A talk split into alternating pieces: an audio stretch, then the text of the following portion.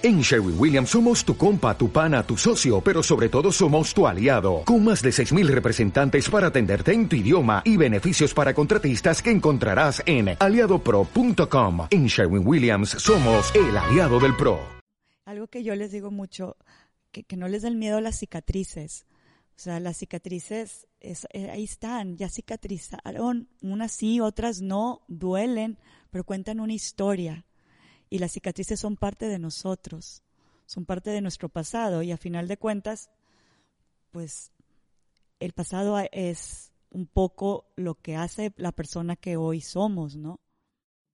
Hola, somos Eli, Fabi y Dianis. Bienvenidas a Las Chorchas. Un espacio de conversaciones sinceras y reales. Donde ponemos sobre la mesa temas con los que nos enfrentamos en diferentes etapas de la vida. Sin filtro, sin miedo, sin edición. Hoy tenemos a Moni García de Molleda, esposa, mamá de dos hijos, abogada de la Universidad de Monterrey, certificada en Fashion Consulting, escritora, autora del libro Historias para Noches sin Luna y miembro activo del Consejo Madrinas de San Pedro, del cual actualmente es presidenta, y mujerona que admiro muchísimo. Este, bienvenida Moni, gracias por estar aquí con nosotras. No, hombre, encantada. Mil gracias por invitarme. No lo puedo creer que estoy ahora del otro lado de las chorchas porque me encanta su podcast y los escucho y se me hace increíble. Muchísimas gracias, Eli, Fabi, Dianis. Fascinada de estar aquí y pues bueno, venga. Venga. Pues mira, la verdad es que una de las cosas que más nos gusta en las chorchas es compartir historias, porque es donde conectamos muchísimo, aprendemos y pues agarramos tips y consejos para cambiar nuestras propias vidas. Y donde aprendemos que entre más personal, más general. A veces creo que con las invitadas que hemos tenido que nos hablan de su historia personal, que creo que a veces cuesta más, que de todo lo que has estudiado y aprendido cuesta mucho decirlo, pero cuando lo dicen nos damos cuenta que hay más gente pasando por lo mismo o que conecta con lo mismo. Entonces, qué padre que nos platiques un poquito tu historia, Moni. Para los que no te conocemos o no te conocen, platícanos de ti. Bueno, pues bueno, aquí estamos entre amigas. Claro. hablar de la historia, claro, de cualquiera de nosotros mismos es muchísimo más difícil que, que hablar de un tema que conocemos o dominamos. En este caso, pues bueno, mi historia, qué paradoja, pero que pues la dominas, ¿no? Sí. Eh, a ver, Mónica García, este, este, como me presentaste, estoy casada, tengo dos hijos maravillosos, un esposo también. Y nace, yo nací en una familia muy feliz. Yo nací en un matrimonio de papás jóvenes. Mi papá tenía en aquel entonces, creo que 22 años, mi mamá 19, cuando ya nazco yo. Eh, mi papá en aquel entonces, eh, él, su mamá había chocado, se murió en un accidente de carro. Y a la semana se muere también mi abuelo, yendo a la última misa de mi abuela. Total, mi papá tenía, yo creo que en aquel entonces, 21 años antes de casarse, o 20, y, y pues se queda huérfano en una semana, eh, huérfano con, pues, con una buena cantidad de, de muchos problemas y también tenía, pues la vida estaba solucionada. Este, tenía pues, un chavo con, de pronto le cae un, muy una buena cantidad de dinero y, todo por delante para hacer de él lo que quiera. Se casa con mi mamá, les digo que nazco yo primero, Carla, mi hermana, nace a los dos años y bueno, nos educan, qué bruta, como cuatas. Eh, Carla, mi hermana, mi compañera inseparable, eh, muy, muy, la verdad que tuve, tuvimos una infancia muy, muy feliz. Aparte, eh, tuvimos unos abuelos muy presentes. Mi mamá, hija única, que tenía un hermano, pero ella la única mujer, y mi tío se casó ya muy grande. Y recuerdo que mis abuelos fueron como mis segundos papás, pues mis papás son unos chavos. Claro. Entonces, realmente, no, mi abuelo pitaba los domingos, no, perdóname, los viernes, y yo ya estaba con mi maletita para irme a casa de mis abuelos. Tuve la fortuna de tener unos abuelos muy presentes. También eran abuelos jóvenes. Mi abuelo era un tipo adelantado a su época, eh, con una mente del día de hoy. O sea, él era él era, eh, trabajaba en un banco, pero le encantaba la, las artes, eh, era editorialista en un periódico, tenía su columna los domingos que se llamaba, eh, ¿cómo se llamaba? El, ahorita me acuerdo, pero el privilegio de vivir. Entonces, yo desde los viernes pasaba por Carly y por mí y nos íbamos a casa de mis abuelos. crecimos fascinadas en ese mundo. En aquel entonces recuerdo el, hijo, le voy a decir mi edad, pues no pasa nada, tengo 48 años, próximamente ya voy a mitad de siglo. Y empezaba el Auditorio San Pedro aquí a, abrirse y habían unas cosas que se llamaban parnasos, donde venían artistas internacionales, nacionales. Nosotros íbamos con mi abuelo a verlos y siempre me dejaba invitar porque era súper social. Para mi abuelo era importantísimo el fomentar la amistad, el fomentar que tuviéramos amigas. Y, y siempre íbamos, invitábamos a una amiga, yo a otra, íbamos a, a, ver si tocaba la ópera o tocaba un concertista. Y siempre al final mi abuela decía, ay no, mi abuelo se iba atrás de los camerinos y nos llevábamos al artista a casa de mi abuelo. La casa de mi abuelo estaba preparada para recibir este artistas. Había un piano, había una guitarra, entonces se armaba espectacular y yo en ese mundo crecí. Ay, Mónica, increíble. El after, el after de los artistas con tu siento que haber sido una delicia estar en esos este, convivios de gente pues, interesantísimo. interesantísimo. Interesantísimo. Conocimos a demasiada gente con muchas cosas que no se abriaban abiertamente, pero yo las escuchaba y las intuía, porque al ser mi abuelo tan así, mi abuela no, mi abuela era bien estricta, pero le seguía el rollo completamente. Y mi abuela era estricta, estricta de las de antes. O sea, a mí una vez me dio una cachetada porque le dije, ay, qué mentirosa. Bueno, o sea, mi vida prohibido. prohibido, o sea, ni mentirosa se le decía. Total, yo me llevo 10 años con mis hermanos, con Charlie y con Ángela. Entonces, nunca me cuestioné el por qué nos llevábamos tanto hasta ya más grande. Total, les cuento que todo esto era mucha felicidad. Fuimos niñas, Carla y yo, muy sociales, muy queridas, con un grupo de amigas que tenemos la dicha y la fortuna de contar con ellas desde que tenemos cuatro años, tanto el grupo de mi hermana como el mío.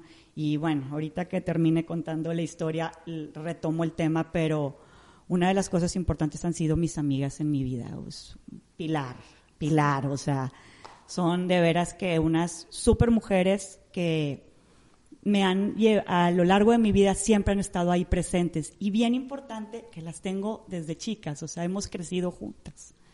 Ahí se me va la voz. Y bien orgullosas ellas de ti. Muchas de ellas bien orgullosas. No, es que las amo, son unas mamá cuervo. Total, eh, todo aparentaba felicidad. Bueno, nos sentíamos felices, la verdad cuando empezamos a ver que, pues, mm, mi, híjole, bueno, va, pues habían, empezaron a haber problemas en la casa, ¿verdad? Mi papá, pues, pues le gustaba la, mucho la, la vida, este, pues la vida padre, y pues al fin del cabo tenía los medios para hacerlo, entonces empezó a haber, pues, pues mucho alcohol, ¿por qué no decirlo? Mi papá fue alcohólico, nada más que en aquel entonces no le poníamos nombre a las cosas. Claro. Era un tabú. Entonces, yo en aquel entonces me empiezo a dar cuenta que sucedían cosas en la casa, pero todo se, se, se, se, tenía que guardar, todo se tenía que tapar. No, no, no, no pasa nada, que se vayan las niñas a casa de mis papás y todo tapado, todo, todo, todo. De, recuerdo que yo invitaba a amigas a dormir, teníamos 13, 14 años, y pues ya mi papá llegaba muy tarde, después pues hoy le doy la razón a mi mamá, tal vez tenía tres, cuatro días de no aparecerse, llegaba este borracho y pues la otra estaba empanterada y se hacían unos pleitos y yo recuerdo esos pleitos con amigas a dormir. Yo decía, Diosito, por favor, que no escuchen, que no escuchen. Les quiero decir que hasta el día de hoy, hace como dos, tres años, me confesaron que sí, que sí, lo, que sí los oían los pleitos y que nada más entre ellas dos eran dos amigas en particular que les tocaron, que lo habían comentado entre ellas, oye, al día de hoy no se lo habían contado a nadie. O sea, qué respeto y qué lealtad, ¿no? Porque en aquel entonces, a los 13, 14 años, lo que quieres es pertenecer al grupo de amigas y total ahí empiezan las, las diferencias.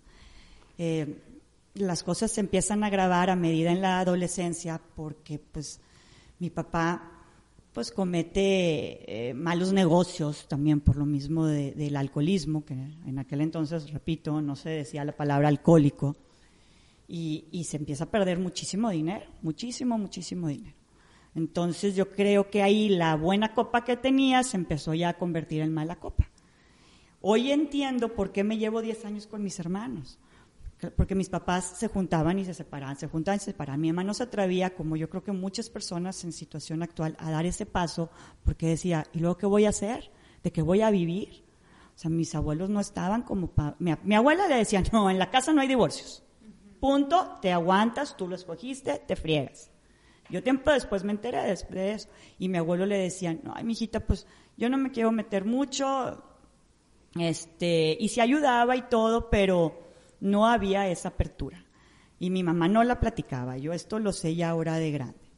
Entonces, pues las cosas empezaron a, ponerse tensas cuando yo ya estaba en aquel entonces, yo creo que ya, ya me había graduado de prepa y yo ya estaba para carrera.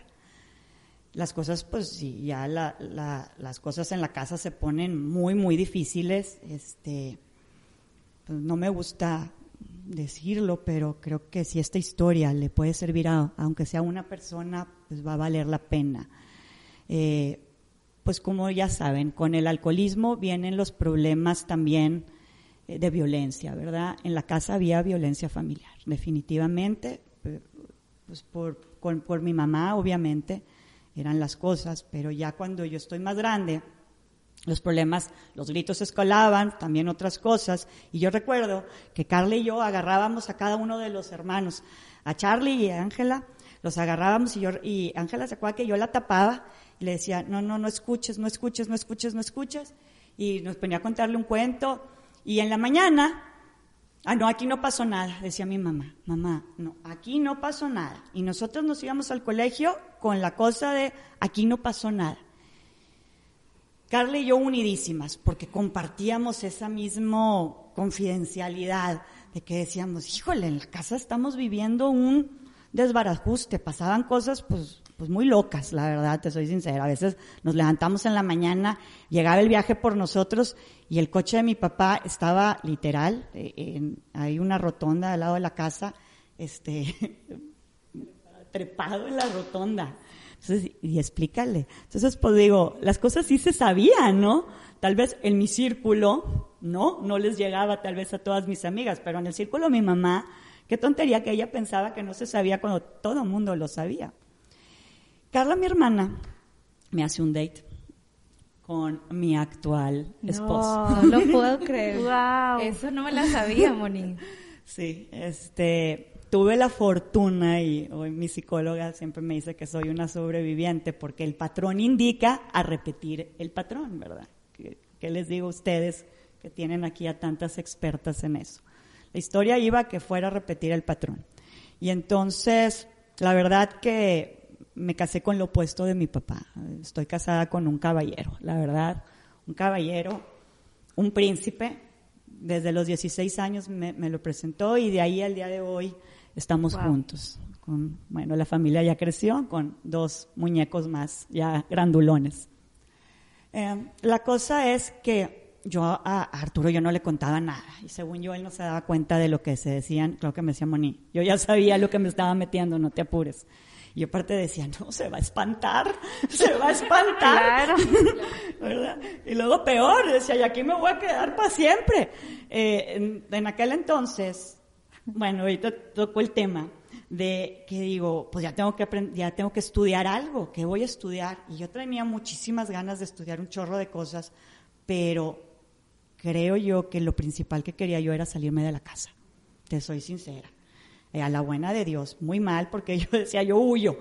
Y, y estudié Derecho, estudié la carrera de Derecho porque vi en aquel entonces estaba The Pelican Brief y The Firm y todo, y me fui, pero yendo pensando que yo iba a ser una abogada espectacular con mi, ya saben, ¿verdad? Y pues bueno, a la medida que empecé a trabajar me di cuenta que dista mucho la, la ley mexicana con la de Estados Unidos. Pero bueno, la cosa es que en aquel entonces voy con Arturo al cine y veo la película de When a Man Loves a Woman. Sí.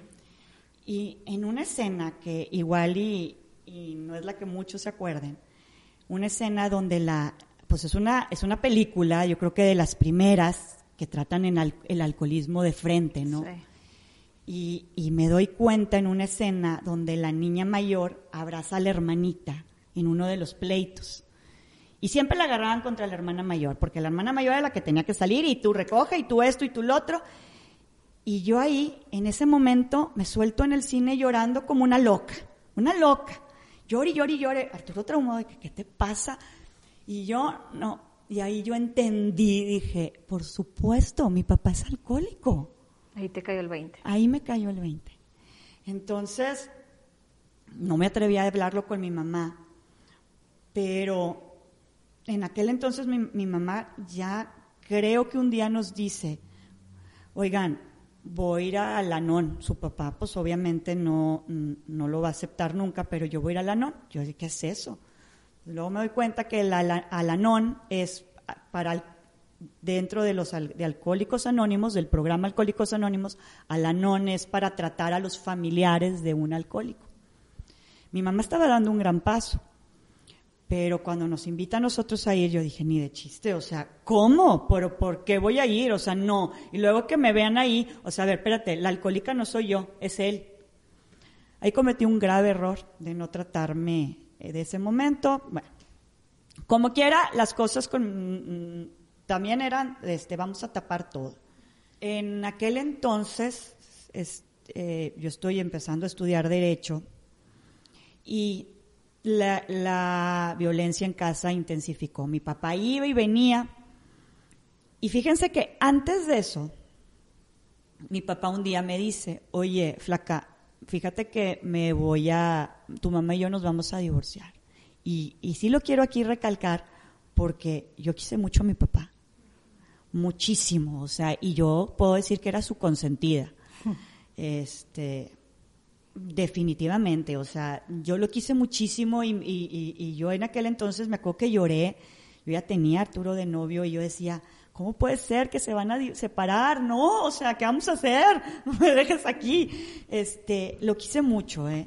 Por eso sí estoy convencida que el alcoholismo es una enfermedad, porque tiempo después, y ahora sí ya retomo, yo estudiando la carrera de Derecho, las cosas empeoraron. O sea, el alcoholismo de mi papá muy mal, muy mal, la violencia en casa eh, de todo, era contra mi mamá, verbal y pues bueno, de todo.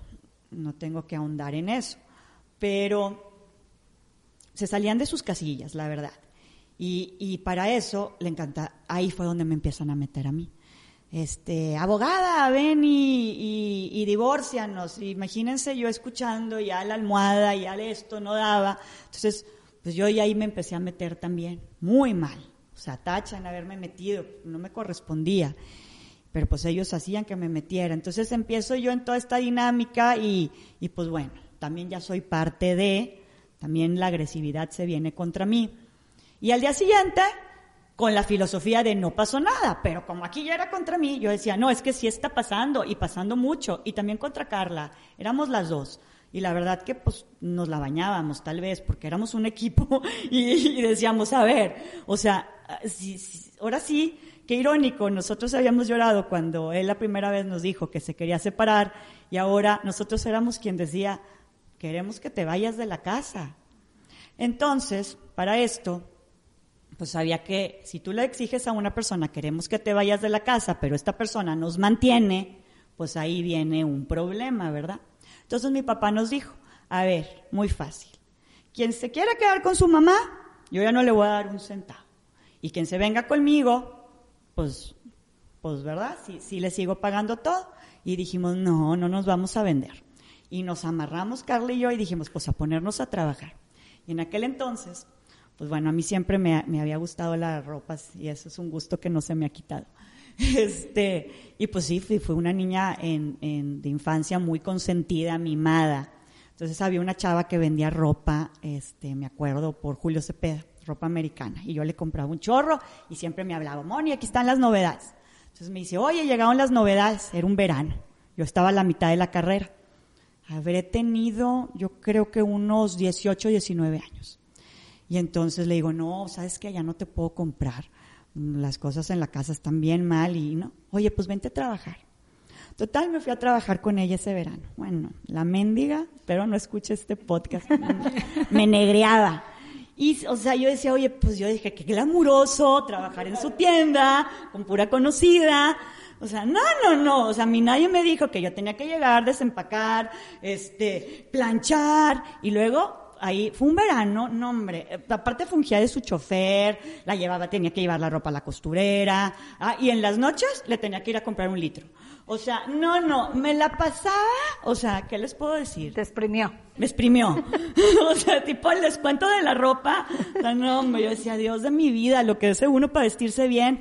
Y luego aparte, llegaban unas mendigas, que pues ahí me conocían y tipo, ándate. Me dejaban en el vestidor y todavía me acuerdo que me decían, señorita. Y yo, pues si sabes que soy Moni. Ay. Señorita, no hay de esta talla. No, esto no me queda. Y me dejaban el altero, el altero de ropa en, en el vestidor y yo, hijas de su. Y yo agarrando la ropa y la chava de la tienda me decía, oye, espérate, trátalas bien, ¿eh? Bueno, pues tomaba aire. ¿Sabes qué? Aprendí tanto ese verano. Lo que te iba a decir, demasiado aprendizaje.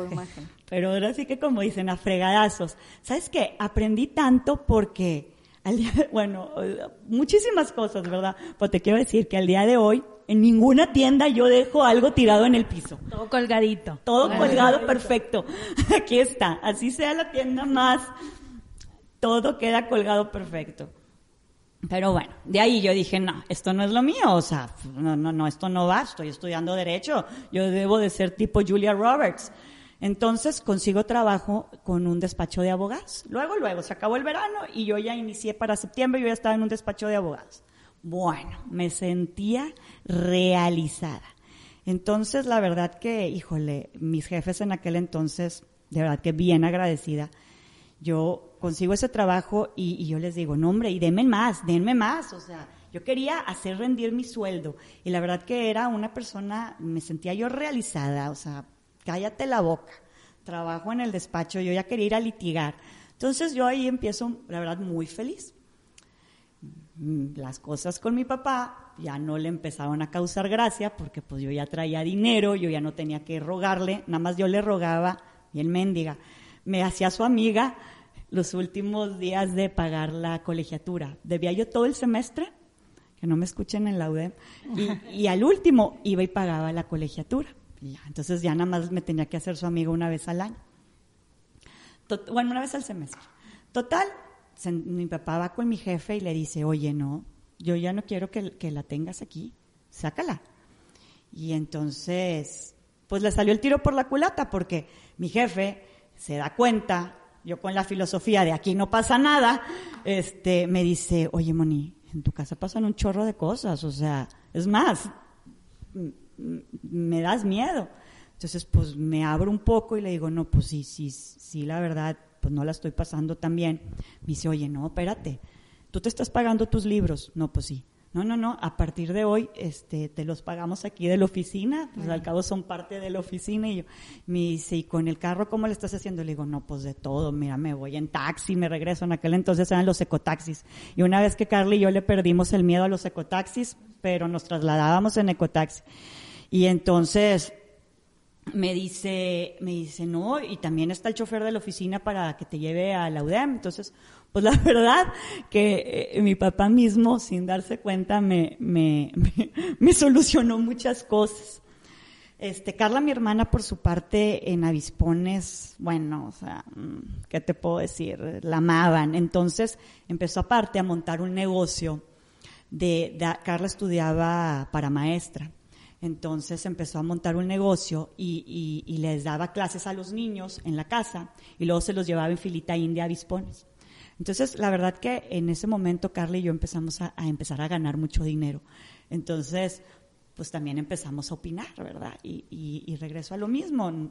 Nosotros poníamos reglas en la casa porque pues nos sentíamos bien fregonas.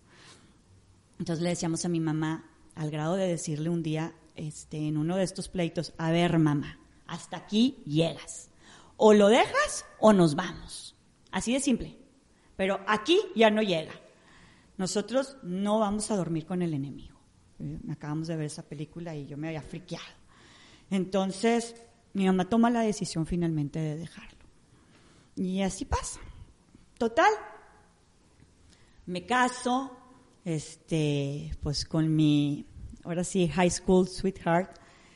Les puedo decir que el día de mi boda, el día más feliz de mi vida. O sea, yo estaba feliz con un vestido esponjoso, o sea, hombre, un tul gigante el, el de este. Yo, yo era la mujer feliz, realizada y sobre todo me iba a salir de la casa. o sea, adiós. Como Sí. hoy, hoy, este, choteamos con mis hermanos, yo ya me iba a salir de Capadocia. ya, me iba de Capadocia. Total, este, mm, eh, bueno, les digo, me caso y feliz de la vida. Arturo y yo, la verdad que, este, em- Arturo, em- empezamos juntos eh, al día de hoy. Él, mucho de lo que hemos hecho, lo hemos hecho juntos realmente. Eh, Me toma mucho para, su, para a que lo aconseje. Entonces me, me siento, o, o sea, tomamos la decisión de que yo dejara de trabajar realmente para, para yo sacar a los, a, a los chavos adelante, ser una mamá presente. Eh, entonces, gracias a Dios tuve ese privilegio de, de poderlo hacer. Mis hijos hoy, Arturo tiene 21 años, Federico tiene, va a cumplir 17. Pero bueno, la cosa es que en ese inter de, de que me caso, mm, eh, puedo quedar embarazada de, de mi primer hijo, te lo juro que yo decía, qué padre se siente ser feliz, o sea, wow, qué padrísimo, esto es una maravilla. Y en aquel entonces, Carla, mi hermana, trabajaba en un kinder y una compañera del kinder le presenta, le hace un date y empieza Carla a salir con un chavo. Entonces, pues a mí como que la verdad no me lo había presentado y había algo en él que no me encantaba. Un día me habla, era un miércoles, me acuerdo, y me dice, oye, Moni, me llevas a, a, a Fátima porque el padre de misa de los niños quiere hacer unos cambios y quiere que, que le ayude yo porque sé manejar muchos niños y, y yo, claro. Carla, eh, no sé si les conté que cuando me presenta Arturo, Carla era la coordinadora de porristas del Club Avispones de fútbol americano y Arturo era el coach de mi hermano. Entonces así nos presenta y bueno. Entonces le, le digo, bueno, ok, y ya, va y la dejo y, y recuerdo que aquel, a- todavía me acuerdo en esa esquina de Fátima, le dije, oye, bye, este, nos vemos en el fin. Sí, claro, nos hablamos. Te hablo el viernes. Y me dice, oye, ya más bajándose, me dice, oye, te dejé algo en tu bolsa. Y lo iba yo a abrir y me dice, no, no, luego lo ves. Bueno, ok. Bueno, vaya. Fue un miércoles, el jueves no hablo con ella, el viernes hablo en la noche y le digo, oye, ¿qué onda? Yo al día siguiente me iba a una boda eh, que teníamos en Reynosa. Y entonces le digo, oye, ¿qué onda? ¿Qué vas a hacer? Y me dice, no, fíjate que me voy a, voy a ir al unicornio azul con unos amigos. Y yo, oye, pues ¿cuándo me vas a presentar este chavo? No, no, este, luego te lo presento. Oye, ¿por qué no vamos hoy? No, no, no, ya está, no vienes al caso, no, no quedas, o sea, no. Ay, bueno, ok, pues bye. Sí, bueno, hablamos luego que te vaya bruto en la boda, cómprate ropa de embarazo porque ya se te está empezando a notar, ¿no? Pues sí, este, ya sabíamos que iba a ser hombre, entonces cómprale ropa a mi va- avisponcito. Sí, ok, total, bueno, bye. Y ahí pues fue cuando nos despedimos, con un bye, este, como pongo ahí luego en el libro, con un simple bye. Nunca supe que me iba a despedir para siempre de mi hermana. Era la madrugada de ese viernes, cuando suena el teléfono a las 3 de la mañana y mi mamá, Moni, Carla chocó. Nos vamos Arturo y yo al hospital. Llega, llegamos tan rápido que llegamos justo en el momento que estaban trayendo a Carla, bajándola de la camilla. Y entonces se baja Carla, mi hermana, y, y yo nada más la vi, ya estaban unos doctores y rápido la metieron en emergencia. Pues sí, sí la vi muy golpeada, ya iba inconsciente. Y bueno, ahí estamos en el hospital, nos citan unos doctores y nos cuentan un cuadro que yo la verdad, pues no sé si lo escuché bien o mal, yo lo bloqueé. Yo lo único que recuerdo es que saliendo de ahí, yo me fui al baño y empecé a devolver y a devolver del estómago. Y, y, yo decía, no, no, no, esto no está pasando, esto no está pasando. Salgo del baño, recuerdo, y le digo a mi mamá, mamá, le tenemos que avisar a mi papá. ¿Y dónde está mi papá? Pues, pues ve tú a saber. Pues mamá, ¿dónde vive? No, pues no sé. Bueno, pues vamos a... ¿qué, ¿Dónde te dijeron que con quién anda? Pues con fulana. Pues márcale a la que te dijo para hablarle a casa de, de fulana, pues para que venga. O sea, pues esto se ve grave. Total, llega mi papá, este, y empieza a llegar gente, gente, gente, gente, gente. Y, ese día yo me acuerdo que lo viví como en, en pues no sé, entre estado, hoy creo que sí, sí me volví loquita momentáneamente, porque las opiniones de los doctores no eran buenas, sin embargo yo a la gente que les decía, yo les decía súper segura, oigan, esto va para largo, les aviso que esto va para largo, este, eh, Carla está muy, muy golpeada, se va a deshinchar del, del cerebro y puede pasar meses. Entonces yo les recomiendo ni, ni vengan tanto. Este, esto tiene un proceso muy, muy largo que tenemos que seguir.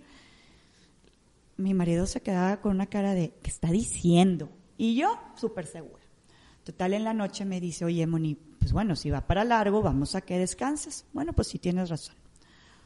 Total, la noche de ese viernes, no, ya era sábado, sábado 22 de, de enero del 2000, eh, este, yo estaba dormida, obviamente con todo lo que estábamos pensando, y, recuerdo que, que, que dentro de mi sueño, empiezo a, soñar exactamente a Carla, mi hermana, mi compañera, mi guardiana, bueno, mi todo. Este, la empiezo a soñar, idéntico donde la había dejado, pues horas antes, ¿verdad? Conectada en, en esta sal, este, sala de cuidados intensivos del hospital. Y, y así nada más veo con una cara que me hace, pues, así, ya me voy. Y yo, no, no, no, no te vas. Y no te vas y no te vas. Y yo la veo, me levanto y yo, no, no te vas, no te vas, mamacita. Me voy corriendo al closet. Recuerdo que me empiezo a poner pants y en eso suena el teléfono. Y nada más escucho que Arturo le dice, sí, te vamos para allá. Entonces le dije, Arturo, vámonos, esta ya se va, ya, ya se va, ya me vino, ya me anunció, Carla ya se va y no nos va a esperar. Entonces, no, vente pijamas, ya vámonos así. Me acuerdo que nos fuimos, pues eran ya, eran las 3 de la mañana otra vez. Y nos vamos corriendo al, al, hospital y llego yo y bueno, había poca gente, me voy con ella y literal me estaba esperando esta mendiga. Y, y, yo lo que les puedo decir es que yo le decía, no, no te vas, no te vas. Y le decía yo al doctor, y hoy me lo dice el doctor Moni, tenías tu carita suplicante. Y, y, yo, veía, yo veía, yo le decía, doctor, es que yo le estoy tocando, este, está bien, va a salir. Hasta que el doctor, pues bueno, en aquel entonces le dijo, Arturo, ya va a sonar el monitor. Y yo me acuerdo que volteé con una cara y le dije, sí, ya sé, sí, ya sé, pero no te vas. Y en ese entonces, pues bueno, ¿qué les digo? El, el monitor, pues ese terrible sí. sonido, ¿verdad? Pitido, horrible, espantoso, me indicó que mi hermana ya se había ido ya se había ido. Recuerdo que yo me fui al baño y en eso me fui al baño a golpear y a gritar, ¿por qué? ¿Por qué? ¿Por qué? El, el por qué. Bueno, estoy levantando la voz. este, el por qué. Y en ese momento tomo conciencia que, que, yo llevaba una vida dentro de mí. Y esa vida estaba golpeando con mucha fuerza y pateando. Y yo digo, pues bueno, me, regresó a la realidad. Y me regresó a la realidad y digo, hay que avisarle a mis hermanos, ¿dónde están? Hay, que avisarles, esto se, va a saber y, tenemos que ser los primeros en darles la noticia. Y, y sí recuerdo yo que cuando salgo del baño, recuerdo mucho ver la cara de mis papás, que me llamó la atención. Mis papás en aquel entonces tuvieran más chica que yo, tendrían 45 años, y yo recuerdo verlos de pronto 20 años más grandes. Eso me impactó mucho. Pues bueno, vamos, y, Carla, mi hermana, sí sabíamos que era querida. En ese momento nos dimos cuenta que, que no teníamos la menor idea de lo querida que era este, la misa de cuerpo presente de mi hermana, este, hubo cuatro mil personas en el Club Avispones. Carla, una mujer echada para adelante. Y fíjense, diez días antes del accidente, Arturo se fue de viaje y por Aras, me fui a cenar a casa de Aras del Destino, me voy a cenar a casa de mi mamá. Y, y me quedo allí chorchando con Carla, mi hermana, y, y este, y me quedé a dormir a la casa, en, mi cama con Carla. Y nos pusimos a platicar de todo. Nos acordamos de, de, estas historias y la verdad que las dos siempre tuvimos un humor muy negro. Y nos acordamos de, de, de todo, de una vez en estas cosas de violencia y ya lo tomo chusco. Me doy un agarrón con mi papá y me corre de la casa y me aventó toda la ropa a la calle y eran las 5 de la mañana. Arturo estaba estudiando ya la maestría en Cornell y, había venido a visitarme y pasaba por mí con sus papás a las seis de la mañana para llevarlo al aeropuerto. Y yo en la calle, en pijamas, con todo mi closet tirado. Entonces yo ahí tuve que pedir perdón. Pues no me quedaba de otra.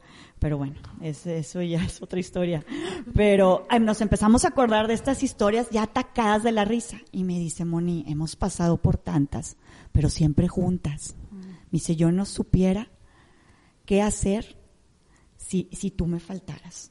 Dije, no, no, no, no, eso jamás. Tenemos hasta los abuelos completos. Mi abuela ya tenía Alzheimer, pero le dije, pero, pero nosotras estamos juntas y estamos unidas y vamos a salir adelante. Ya lo verás. Pues yo nunca iba a saber que a los 10 días Carla se iba a morir. Y yo recuerdo que al día siguiente, camino yo vestida en vivo porque no había dormido, la fui a dejar al colegio a dar clases donde ella daba ya clases en el kinder, y yo iba camino a la casa y recuerdo este sentimiento que dije, nunca me había dado cuenta que en todas sus historias siempre estoy yo. o, soy la protagonista, o ella, o soy su secuaz, pero siempre estoy yo.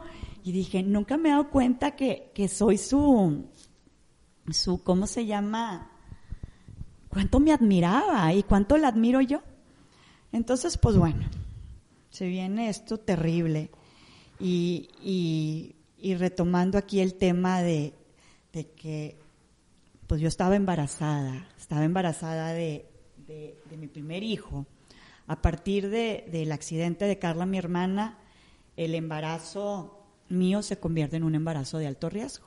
Yo tenía este seis, siete meses, y esos tres meses que siguieron, cada que yo lloraba, cada que este peor tenía eh, este pues amenaza de aborto. Entonces, pues me tengo que guardar todo y tenía yo que estar fuerte y, por mis hermanos.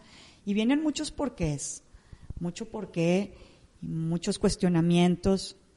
La persona con la que iba Carla, mi hermana, en el coche, eh, pues, la verdad, si algo en mi vida he aprendido a no juzgar, este hombre pues no, no e, era una persona que no estaba bien, hizo mucho daño a otras familias aquí en donde vivimos.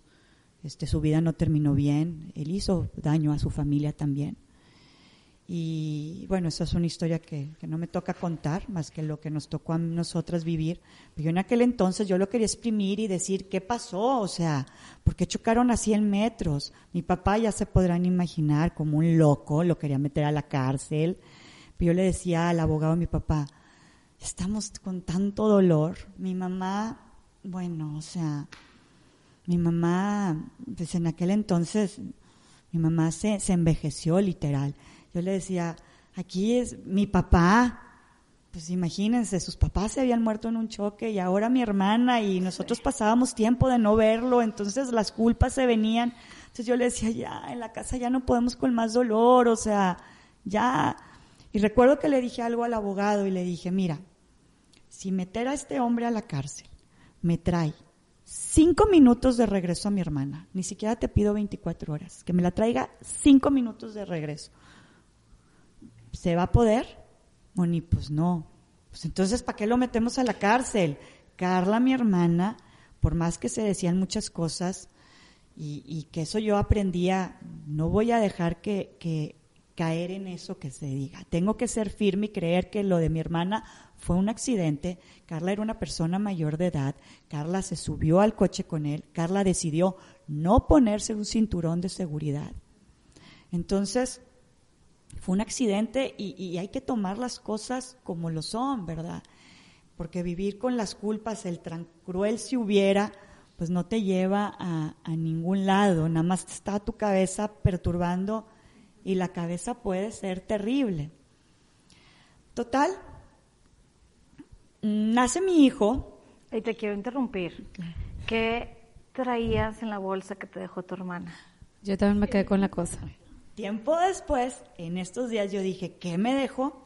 Carla me dejó algo. Ya empiezan todos los anécdotas a revivir minuto a minuto los últimos días.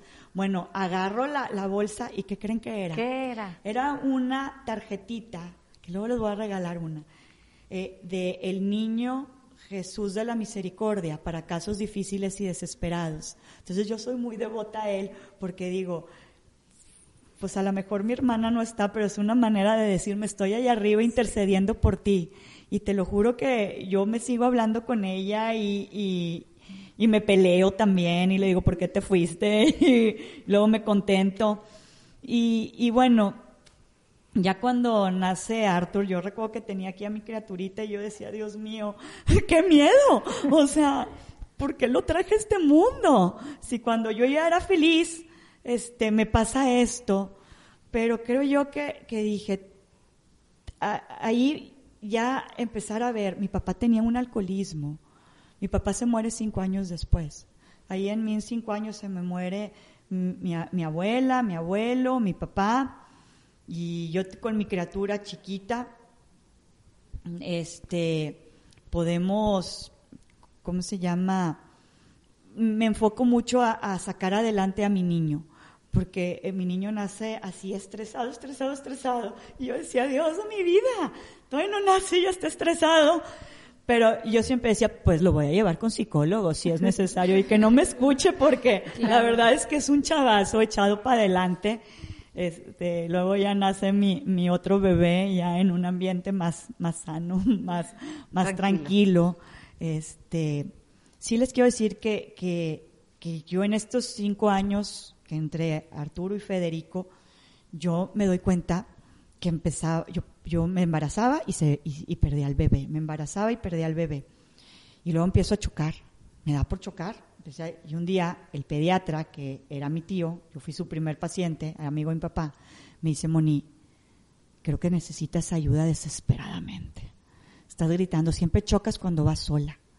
Estás, no puedes creer que, ya puedes ser feliz. No, no, o sea, eh, ve y me recomiendo una psicóloga, que, bruta, fue de las mejores cosas que pude haber hecho. Una psicóloga eh, eh, en temas, su especialidad es en temas infantiles. Entonces yo cuando, cuando me empieza a apoyar y, empiezo a ver todo esto con ella, el, el, crecimiento de mi niño, el decir las cosas, el mamá, si aquí pasan estas cosas, hay que decirlo, o sea, no tenemos que quedarnos callados, no, no pasa nada. Reaparece mi papá en escena. Yo con mi papá yo dije, ay, yo ya me harto, yo ya no le voy a hablar y a ver cuándo me habla. Pues qué tonta, porque pasaron dos años y perdí dos años de no hablar con mi papá. Mi papá reaparece, me habla una novia y me dice, oye, tu papá está en el hospital. Mi papá se muere cinco años después de lo de Carla, mi hermana. Mi papá muere por cirrosis hepática. Su hígado ya no aguantó. Mi papá muere de los 53 años de, de, eso, de, una cirrosis hepática. Yo tuve la fortuna de, vivir con él, mi hermano estaba chico, Y este, y, y tuve la fortuna, junto con Charlie, mi hermano, de estar con él sus últimos 15 días al pie del cañón. Como le digo a mi hermano, misión cumplida. Estuvimos con él hasta el último momento de, de, de, de su vida.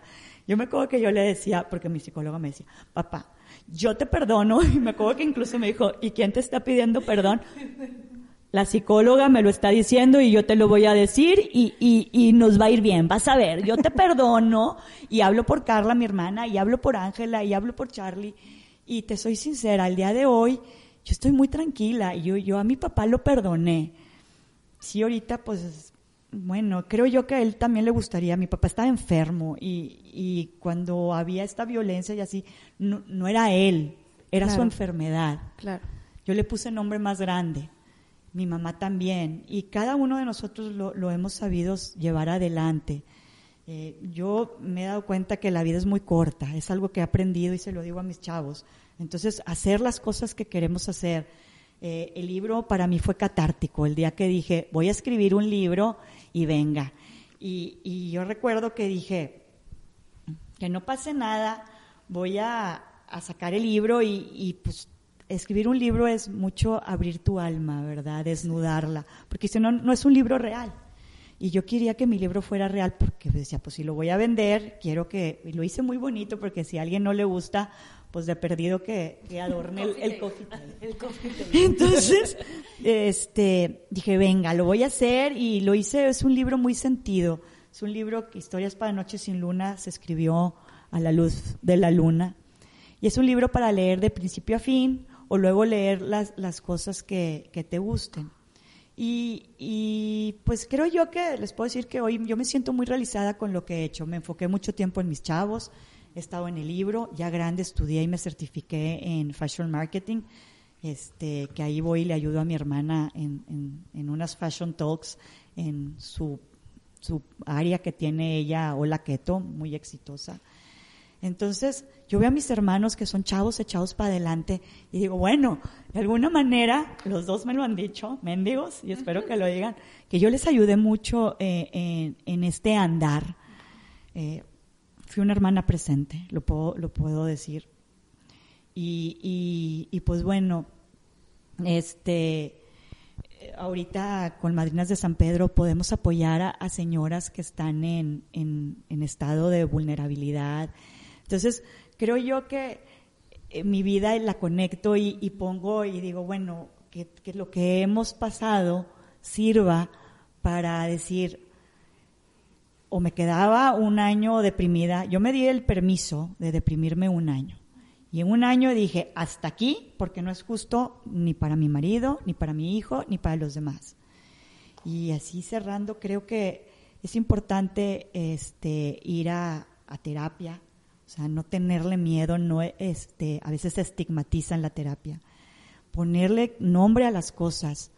Mi papá murió de alcoholismo sin jamás aceptar y sin jamás pisar un Alcohólicos Anónimos. Y se murió de eso, de cirrosis hepática. Eh, si hubiéramos afrontado muchas cosas, hubiéramos podido cambiar. El saber que los hubieras no existe. Eh, en mi caso me tocó una familia espectacular. Repito, yo estoy casada con un caballero y tengo dos muchachos que quiero decir, son dos caballeros, espero, más les vale. Claro eh, que son unos caballeros. Oye, y yo, y quiero decir esto, Moni, tu chiquito, cuando era día de San Valentín en el colegio, es que es amigo de mi hija, lleva, mandaba flores para toda la generación, para Ay, toda la generación, para que ninguna se quedara sin flor y él, él mandaba wow. a toda la generación. Entonces todas estaban tan tranquilas porque al menos iban a recibir una flor. Me Qué encanta, máximo, no, no, lo máximo, un, unos caballeros. Eh, espero, que bueno. la verdad que unos tipazos y yo con ellos hablo muy, muy abierto de, de mi historia. Eh, no tapar, yo en la casa no tapo nada, eh, así vivimos eh, y ellos están orgullosos, yo los veo y, y los veo orgullosos de, de lo que, de, de, su madre, porque les digo, yo tenía todo para echarme a, a, a llorar y, y, pues no, preferí, preferí no irme por el lado fácil.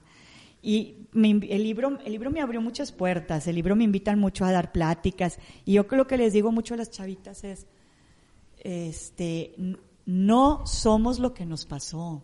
Totalmente. O sea, no hay que escoger ser lo que nos pasó. Ser víctima es víctima de las circunstancias, es muy cómodo y es el lado fácil. No, no, no, no, hay que, hay que echarnos para adelante. No, no somos, o sea, hay que escoger eh, el lado, ¿cómo se llama? Pues el lado difícil. Yo a veces digo, híjole, ¿en qué me meto? Y allá voy, y ahora vamos a hacer esto, ¿y en qué me estoy metiendo? Pero digo, ¿sabes qué? Hay que salirme de la zona de confort. Hay que salirnos de la zona de confort y vamos para adelante y las cosas van a salir bien. Algo que a mí me deja el pasado es que, que yo me siento muy bien trabajando bajo presión. me da mucha comodidad que, ojo, yo siempre le digo a la vida, vida, trátame bien, ya. Ya- ya estuvo. ya, Ya, estuvo, ya. estuvo. Trátame bien y que mis chavos tengan una, una vida tranquila.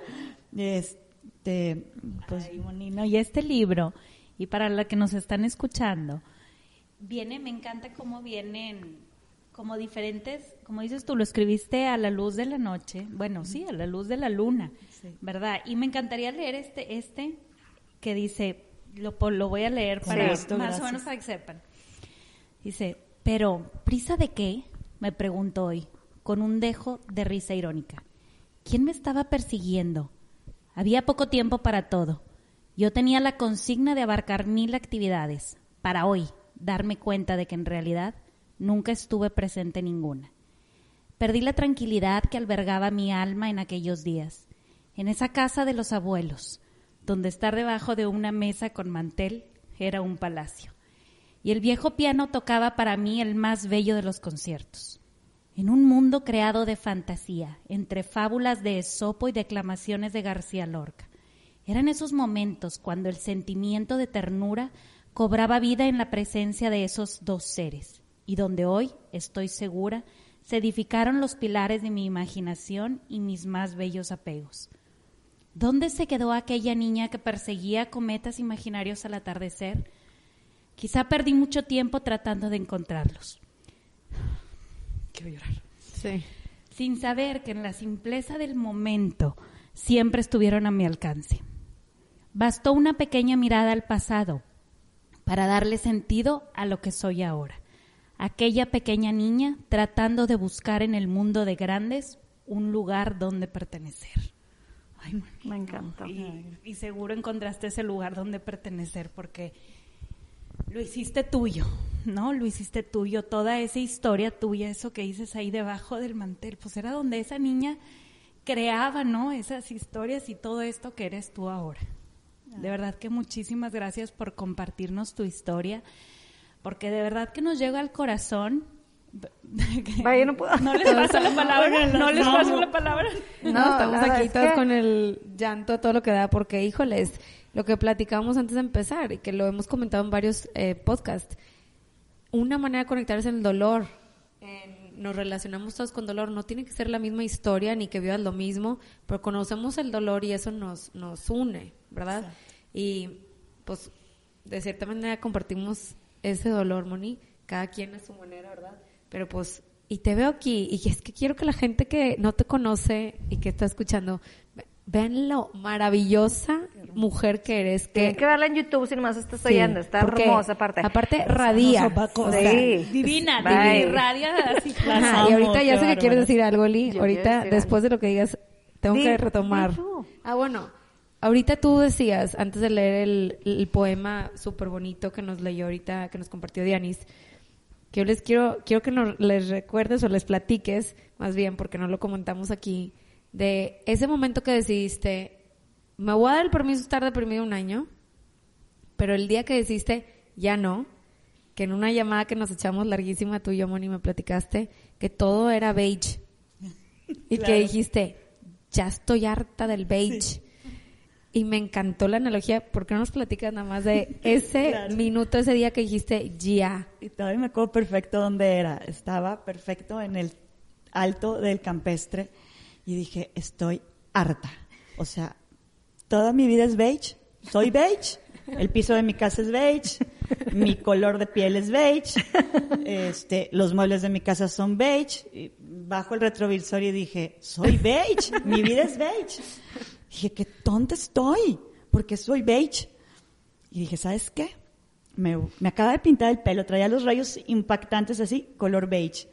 Me voy a, a Elisa Cantú, que es una estilista aquí, y ya toqué la puerta. Yo no era su cliente y le dije, Elisa, es que necesito pintarme el pelo, quiero cambiar de color.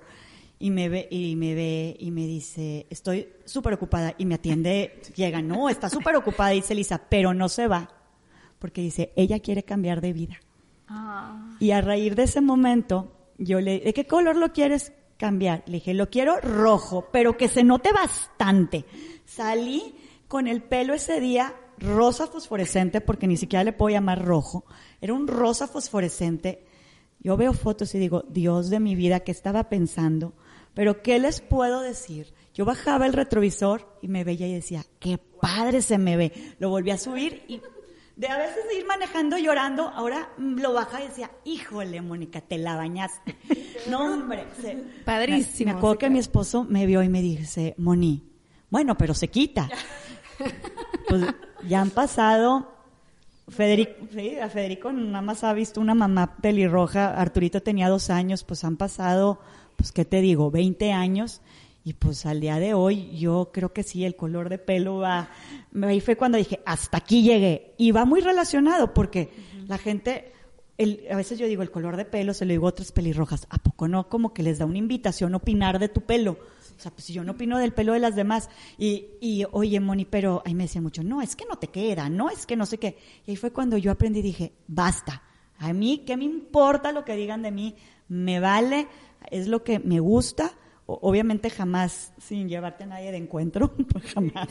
Pero sí, definitivamente fue cuando dije, se acabó, la vida ya no va a ser beige, mi vida va a tener color.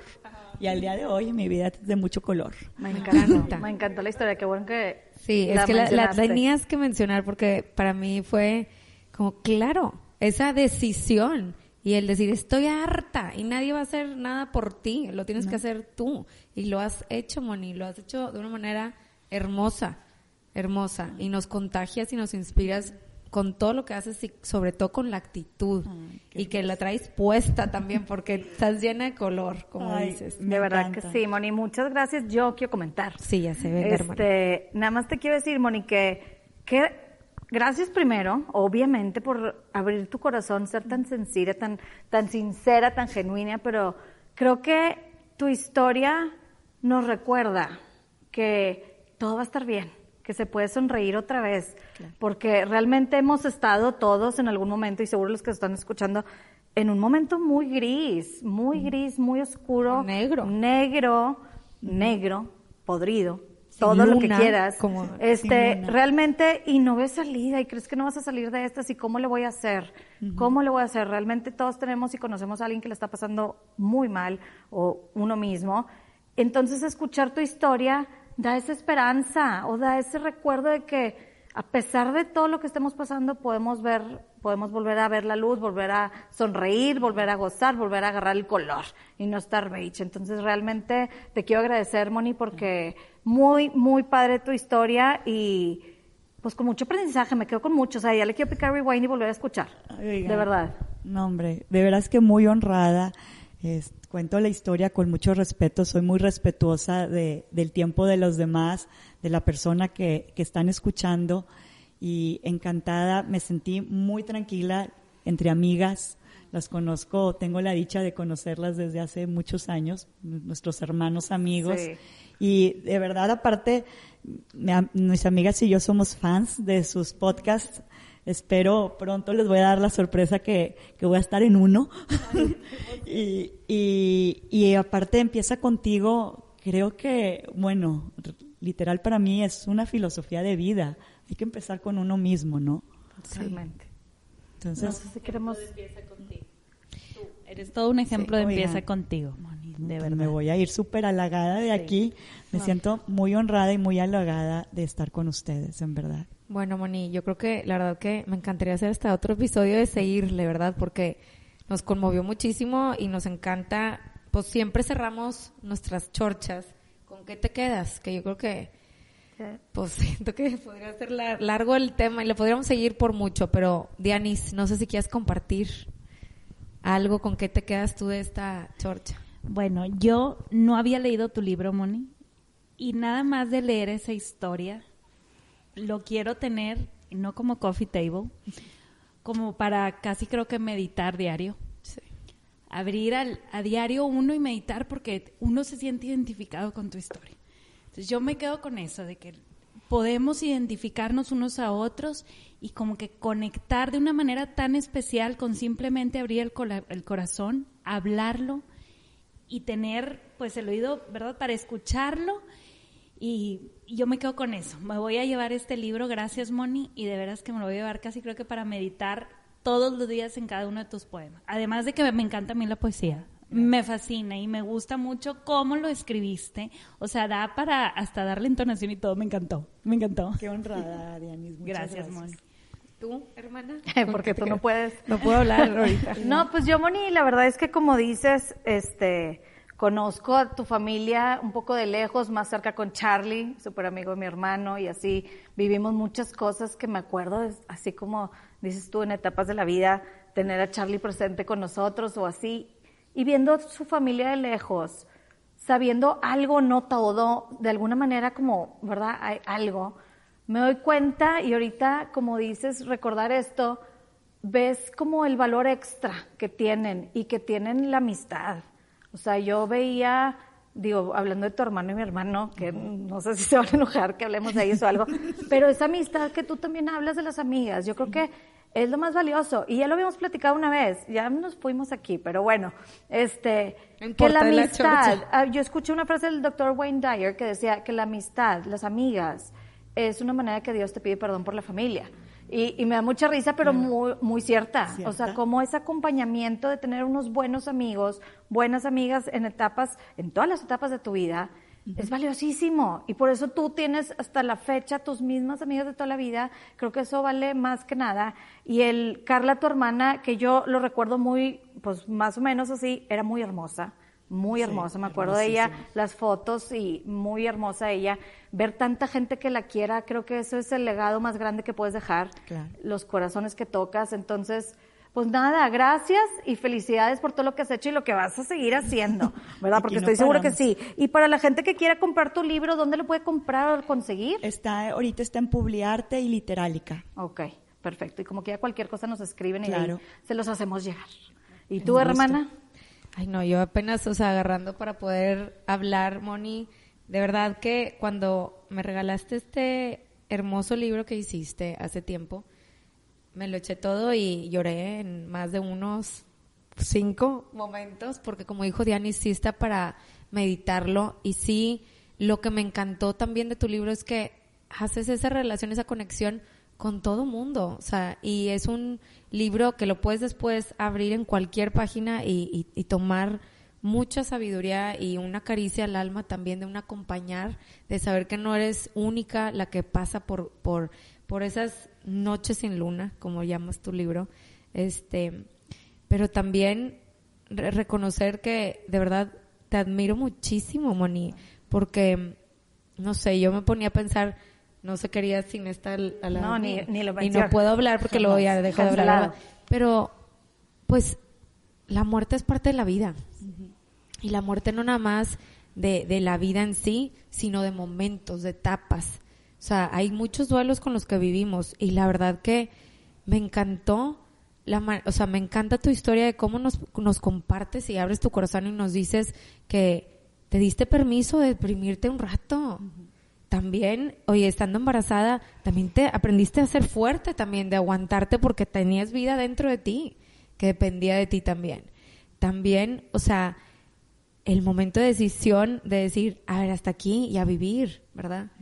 El cómo compartes también la, la importancia de tus abuelos en tu vida, cada persona en tu familia, todos como, pues parte de ese elemento que nos van, que nos van dejando aprendizajes y que nos van enriqueciendo.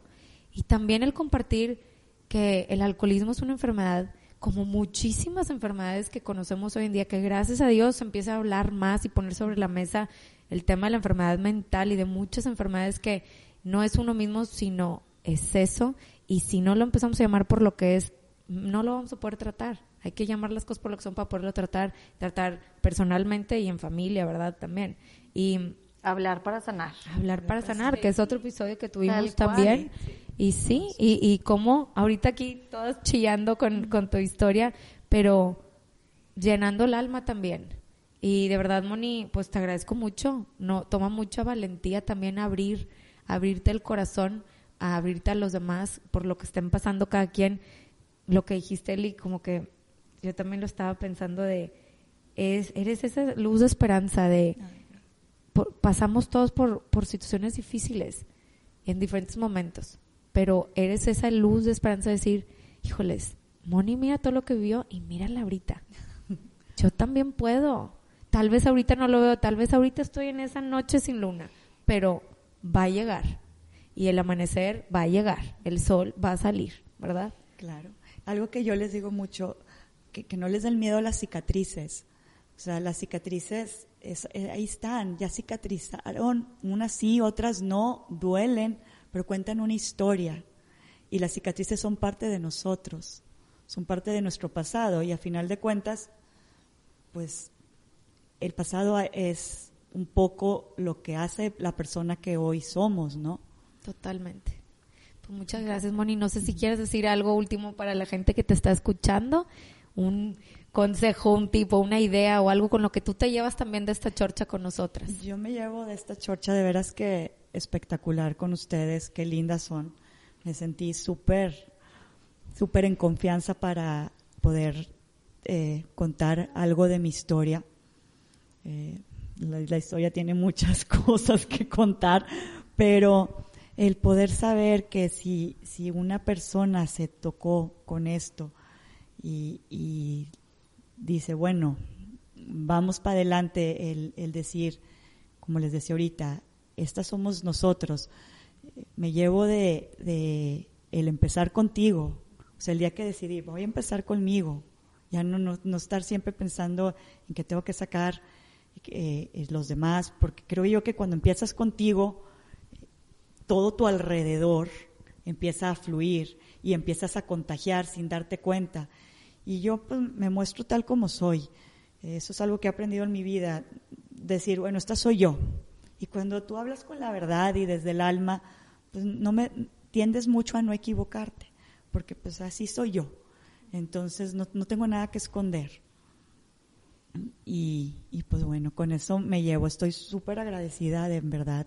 Muchísimas gracias por la invitación. Gracias por abrirme las puertas de tu casa y de su auditorio, que las quiero felicitar. Súper profesionales, las he visto crecer, las he visto posicionarse y me siento muy honrada en ser parte de un cachito, un episodio más de ustedes. Gracias, gracias, Moni. Si te gustan las chorchas, comparte con tus amigos, con tu familia. Síguenos en nuestras redes sociales, en Instagram como arroba empieza guion bajo contigo. Y recuerda, todo puedes cambiar si empiezas contigo.